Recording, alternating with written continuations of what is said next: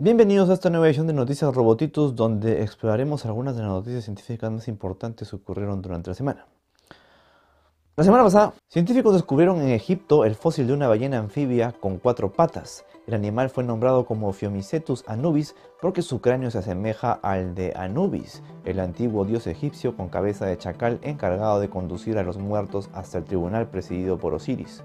De acuerdo a la investigación publicada en Proceedings of the Royal Society, P. Anubis pesaba 600 kilogramos aproximadamente y alcanzó una longitud de 3 metros. Además, la antigua ballena tenía mandíbulas fuertes para atrapar a sus presas, pero la diferencia más importante con sus descendientes modernos es que era una ballena anfibia. Podía caminar por la tierra o nadar en el agua cuando se le apetecía un chapuzón o tenía hambre. Si bien esta no es la primera vez que se encuentra el fósil de una ballena con patas, se cree que Phiomecetus anubis es el primer tipo de ballena semiacuática descubierto en África. Biólogos han capturado imágenes de tardígrados caminando con detalle. Muchos de los secretos detrás de la resistencia y supervivencia de los tardígrados continúan aún sin ser revelados.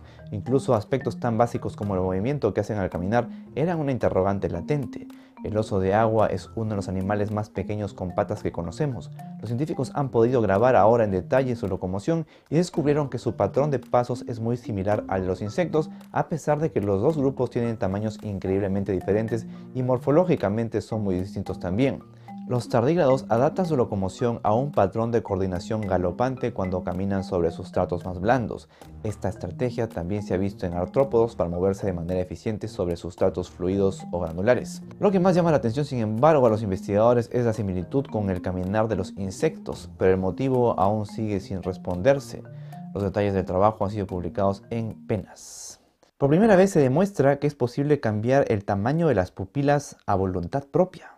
Una investigación publicada recientemente en el International Journal of Psychophysiology ha reportado el caso de un joven alemán con la habilidad de cambiar el tamaño de sus pupilas a voluntad propia. Contó que cuando tenía entre 15 y 16 años se dio cuenta de lo que podía hacer.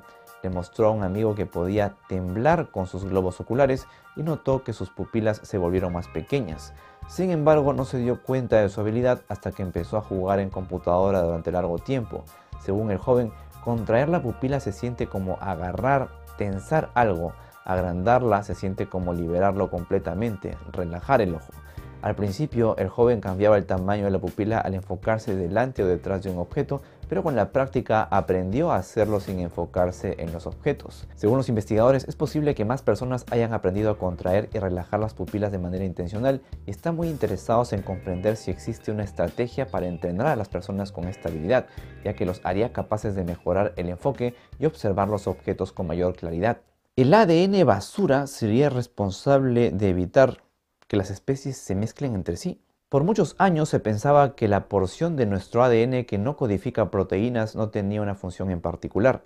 Injustamente empezamos a llamarlo ADN basura. Sin embargo, desde hace algún tiempo existe evidencia que nos sugiere lo contrario. Un nuevo estudio publicado en Molecular Biology and Evolution sugiere que el ADN basura o biológicamente llamado ADN satélite sería la razón por la que diferentes especies no pueden reproducirse con éxito entre sí. El ADN satélite es un tipo de ADN no codificante dispuesto en cadenas largas, repetitivas y aparentemente sin sentido de material genético. La investigación revela que mantiene todos los cromosomas individuales de una célula juntos en un solo núcleo y se gestiona de manera diferente en cada especie conduciéndolo a una incompatibilidad genética. El choque de las diferentes estrategias entre especies sería el motivo por el cual los cromosomas se dispersan fuera del núcleo impidiendo la reproducción. Como ejemplo podemos usarnos a nosotros y a nuestros primos. El ADN del chimpancé y del humano que codifica las proteínas es casi idéntico. No obstante, el ADN satélite es diferente casi por completo. Este hecho ya había despertado sospechas sobre el papel de dicho ADN en la especiación. El ADN satélite muta con bastante regularidad y los investigadores piensan que las proteínas que se unen a este con el propósito de mantener unidos los cromosomas deben evolucionar para mantenerse al día, lo cual sería responsable de evitar que las especies distintas se crucen entre sí. Simulación del calentamiento global ha revelado el posible fin del ciclo el niño-la niña. Los cambios en el clima ocasionados por la elevación de las temperaturas están planteando escenarios sorprendentes. Una simulación sugiere que el ciclo de temperaturas oceánicas El Niño-La Niña podría debilitarse ahora a medida que aumenta el cambio climático. Este ciclo ha ocurrido sin interrupción durante los últimos 11.000 años. Un equipo de investigadores analizó en un estudio publicado en Nature Climate Change 2 billones de bytes de datos para saber cómo el aumento de las concentraciones de gases de efecto invernadero afectarán los eventos del niño y la niña. Esto ya se había intentado en el pasado, resultando en conclusiones insatisfactorias. El nuevo estudio, sin embargo, muestra que es probable que las fluctuaciones de un año a otro en las temperaturas del Pacífico Ecuatorial Oriental se debiliten con el cambio climático. No obstante, los cambios correspondientes en los extremos de lluvia relacionados con el niño y la niña continuarán aumentando. Esto se debe a un ciclo hidrológico intensificado en un clima más cálido. Los investigadores piensan que es muy probable que el calentamiento constante del planeta silencie este cambio climático natural más poderoso del mundo, el cual ha estado operando durante miles de años. Una cuarta parte de las estrellas similares al Sol se comen a sus planetas. La vida en la Tierra tuvo mucha suerte. Nuestra estrella madre es relativamente tranquila. Los científicos han sabido que las estrellas podrían a veces absorber el planeta en órbita, Ahora se ha descubierto la frecuencia con la que los cuerpos planetarios son devorados debido a los orígenes turbulentos de otros sistemas. Todas las estrellas similares al Sol tienen entre un 20% y un 35% de probabilidad de comerse sus planetas. Estas cifras que fueron publicadas en Nature Astronomy son el resultado de una investigación que mapea la idiosincrasia de las estrellas y las características que hacen a los sistemas solares tan drásticamente diferentes. Además, arroja luz sobre el origen de algunos cuerpos planetarios. Afortunadamente las posibilidades de que nuestro Sol devore cualquier planeta son bajas. Los investigadores indican que la presencia de metales pesados como los que se encuentran en otras estrellas es mínima. A pesar de ello, aunque no sea el caso de nuestra estrella, la información obtenida es valiosa. Quizás los hallazgos contribuyan a hallar condiciones que hicieron posible la vida en la Tierra. Una enigmática estrella llamada el accidente sugiere un nuevo tipo de estrella. La astronomía acaba de tener un nuevo tipo de categoría para las estrellas. Se trata de una inusual enana marrón llamada WISE 1534-1043 y apodada el accidente. Resultó ser un primer representante muy viejo y frío de las subenanas de tipo Y. Las enanas marrones son objetos intermedios entre los planetas gigantes y las estrellas. Debido a la falta de masa en sus profundidades, las reacciones de fusión con la participación de hidrógeno no tienen lugar. Sin embargo, las reacciones de combustión nuclear de litio y de deuterio pueden continuar. Con la edad, las enanas marrones se enfrían y su brillo disminuye.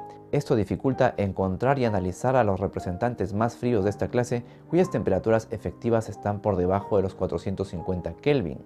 WISE 1534-1043 paradójicamente aparece como un cuerpo viejo y por lo tanto frío, pero caliente. Los datos de observación no se ajustaban al modelo de una enana marrón muy joven, un exoplaneta expulsado o una enana blanca ultrafría. Debido a esto, la enana recibió el sobrenombre de accidente. Los investigadores determinaron que el objeto se encuentra a una distancia de 53.1 años luz de la Tierra y se mueve a una alta velocidad lateral de 207.4 km por segundo. Los detalles del hallazgo fueron publicados en the Astrophysical Journal Letters. Astrónomos identifican un tipo nuevo de supernova nacida de la fusión de dos estrellas. Hasta ahora se sabía que las supernovas se originaban luego del colapso de una estrella masiva. Ahora un grupo de astrónomos ha observado una forma diferente, cuando dos estrellas se fusionan. El colapso del núcleo de una de las estrellas llevó a su explosión como una supernova a raíz de un estallido anterior a la su hermana. Los científicos notaron que la estrella compañera explotaría tarde o temprano, pero esta fusión aceleró todo el proceso. Los detalles del estudio fueron publicados en Science.